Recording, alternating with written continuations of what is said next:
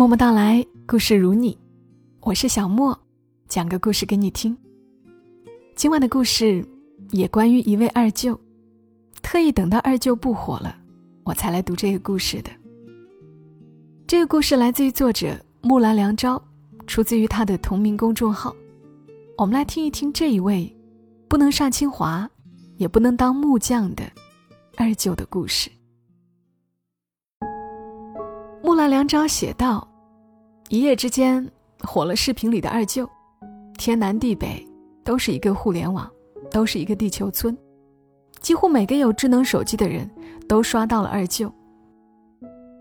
有人说此二舅抄袭了他的彼二舅，我们对照可以发现，此二舅和彼二舅相同之处的确有两处，一是二舅，二是木匠。有网友问。”那个年代，全中国当木匠的二舅多了去了，凭啥你不许人家是二舅，不许人家是木匠？问得好，没有计划生育的年代，有太多的人有一个在苦难中挣扎的二舅，所以比二舅的外甥会产生错觉。二舅的形象就是如此真实可感，准确，戳中了人们的泪点，引起了人们共鸣。如果我们的眼泪能收集起来的话，恐怕一夜之间就能形成一个泪湖。湖水中倒映着的，是一个时代的典型特征，是无数人被苦难铸就的平凡的一生。它也许不能治愈我们的精神内耗，但足够能唤醒我们的警醒与悲悯。人。就是命运手中的一个棋子，被裹挟着前行。谁也不能预知自己的未来，更无法改写过去。有时，爱憎没有说出口；有时，一刻就是永远，也找不到后悔药可吃。我也有一个被命运捉弄的天才二舅。我二舅出生于一九四二年。比我母亲小两岁。据说他很小的时候就表现出天才气质，读过的书过目不忘，在信息闭塞的年代，上知天文，下知地理。上学以后不知道考第二名是啥滋味儿，因为他永远是年级第一名。如果统考，是全前郭尔罗斯蒙古族自治县的第一名。全白城地区的第一名。二舅是学生会主席，工作能力强，是老师的左膀右臂。老师不在，他能顶一个老师，组织班级的学生和劳动。二舅长得帅，看他年轻时的照片，我发现他和陆毅非常像，剑眉星目，体型修拔，妥妥的一枚美男子。二舅。身体健硕，篮球打得好，跑得快，是运动会上的大明星。二舅唱得好，会拉二胡。这么说吧，只要能摸到手的乐器，他全会。他太出众了，以至于二中的老师和学生没有不认识我二舅的。按照正常的行进流程，二舅会考取全国一流大学。然后成为一名科学家，在物理或化学领域卓有建树，那是一定的吧。但是，二舅太完美了，完美到使人担心上天的神会瞬间手一抖，在哪里出个岔子。我母亲，我二舅的二姐的预感，果然应验了，不是忘带准考证。也不是堵车被拦在路上去不了考场，更不是睡过头迟到了。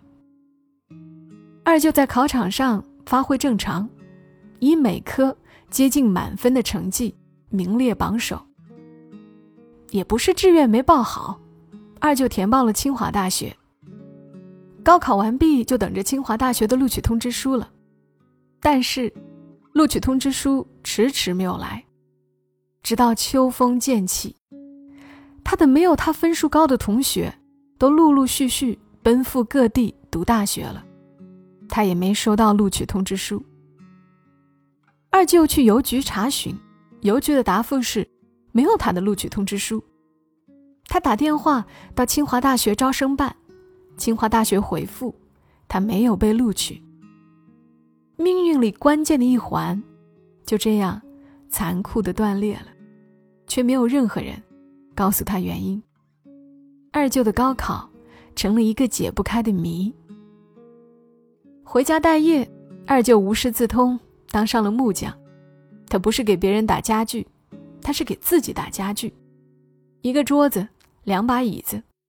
后来他迎娶了自己学校的校花，我二舅妈。我二舅妈有多漂亮呢？她从街上走过，两个骑自行车的人竟然撞到了一起。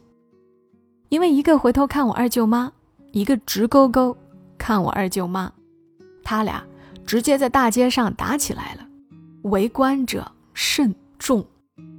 而我二舅妈就抱着酱油瓶，甩着两条又粗又黑的大辫子，施施然走远了。二舅妈不仅长得漂亮，学习还好，师范学校毕业就在二小当老师了，人们都说。他和二舅真是郎才女貌，天作之合。有一天，二中的领导让邻居孙老师捎话，请我二舅去一趟学校。原来二中缺俄语老师，他们想到了二舅，想让他当代课老师。就这样，二舅放下了锯子，拿起了粉笔，走上了讲台。二舅没来得及参加第二次高考。文化革命就开始了，高考被取消了。从此，二舅一心一意教书育人。退休时，他成为教务系统工龄最长的老师。二舅妈生了三个男宝，大宝、二宝和四宝。为啥是四宝呢？因为我姥姥把所有的孙子一起排行了。二舅高考的二十年后，大宝以白城地区第一名的成绩。考取了吉林大学，一直读到博士后。二宝高考遭遇了滑铁卢，冲击北大没有成功，考取了哈尔滨一所大学。四宝又是白城地区高考状元，考取了北大。现在，二舅的小孙子在北大读博士呢。文化革命结束，恢复高考第一年，我老舅以三十六岁高龄。和他十八岁的学生一起，考上了东北师范大学。而那时，二舅已经年届不惑，从事教育工作四十多年，二舅也培养了很多考取清华和北大的学生。我不知道看着学生们如愿以偿，二舅是个啥心情。也许经历了十年浩劫，他早已习惯了接受命运的剥夺。与蹂躏，很多人奇怪，二舅的子孙这么厉害，他却从来不提不念，也不给人当人生导师，大讲教子经。其实那是因为二舅自己成绩好，他以为人人皆可如此，一点不难，没啥可炫耀的。过了七十岁，二舅开始学习打字，他先是在搜狐博客上写文章。后来又开通了个人微信公众号“田园老叟”。说起来，二舅的微信公众号开的比我还早，有留言功能。我因为开的晚，连留言功能也没有。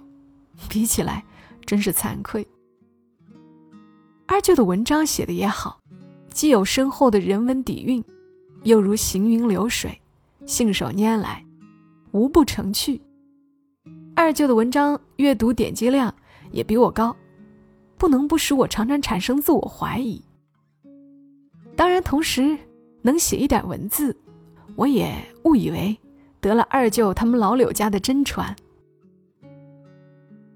在二舅高考三十年后，当年的谜团才终于解开。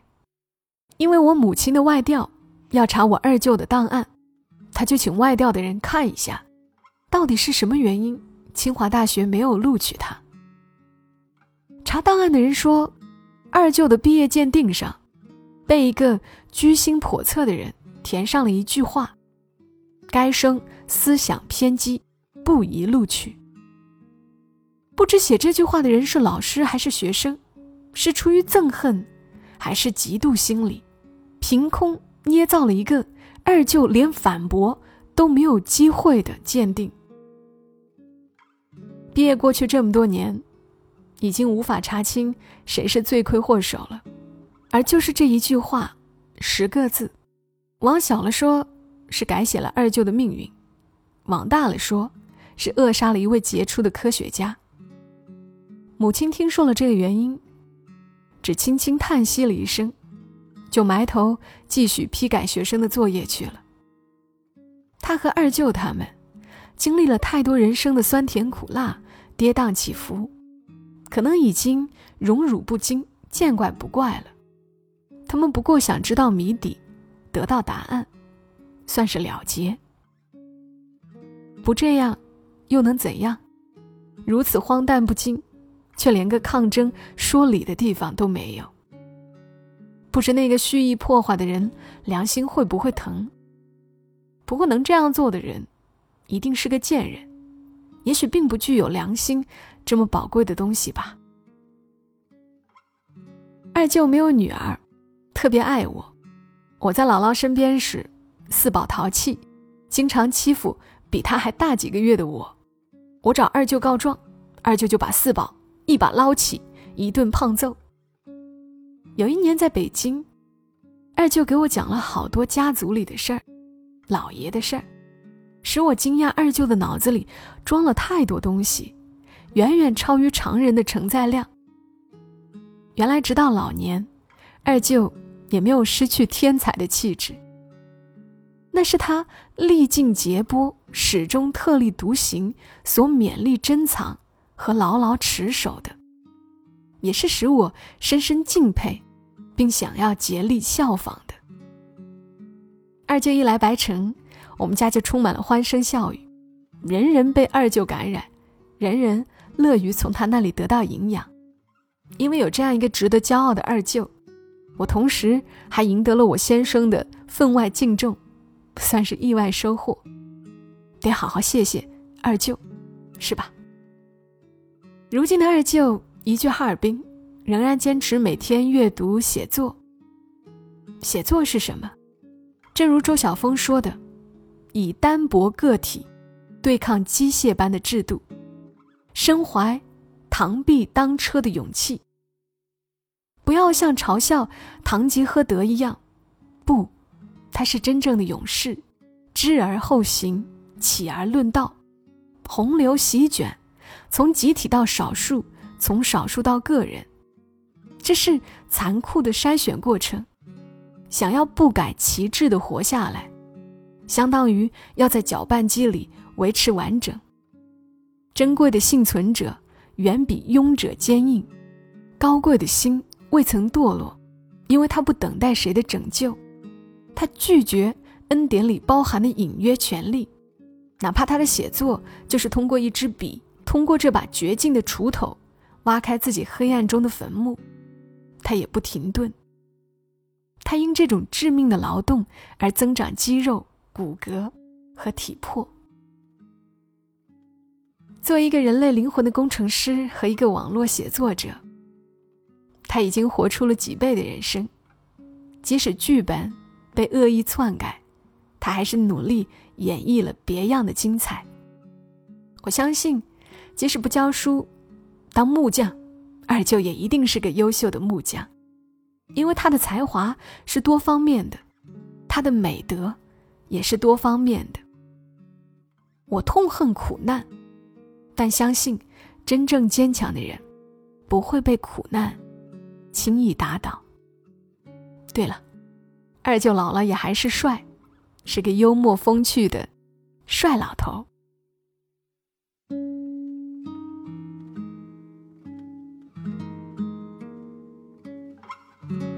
好啦文章读到了这里，谢谢作者木兰良昭的文字，让我们知道了他有一个完美的天才二舅，真让人羡慕。不知道是不是源于本身资质平庸，对这类厉害的、做什么都游刃有余的人，总是心生膜拜。记得我曾经在节目中分享过一篇文章，是作者张春写的。会有人有某种天赋，却被埋没一生吗？他写到他的父亲，在音乐、跳舞、摄影方面都有着超人的天赋，但做了一辈子小小的政府官员。在世界各处，可能都有这种埋没了的天才。不知道听这个故事的时候，是不是也让你想起了谁？这里是默默到来，谢谢你听到我，也欢迎你在评论区留言，聊聊你此刻想到的、想要和我们分享的故事，或者此刻的心情。我是小莫，祝你今晚好梦。小莫在深圳，和你说晚安。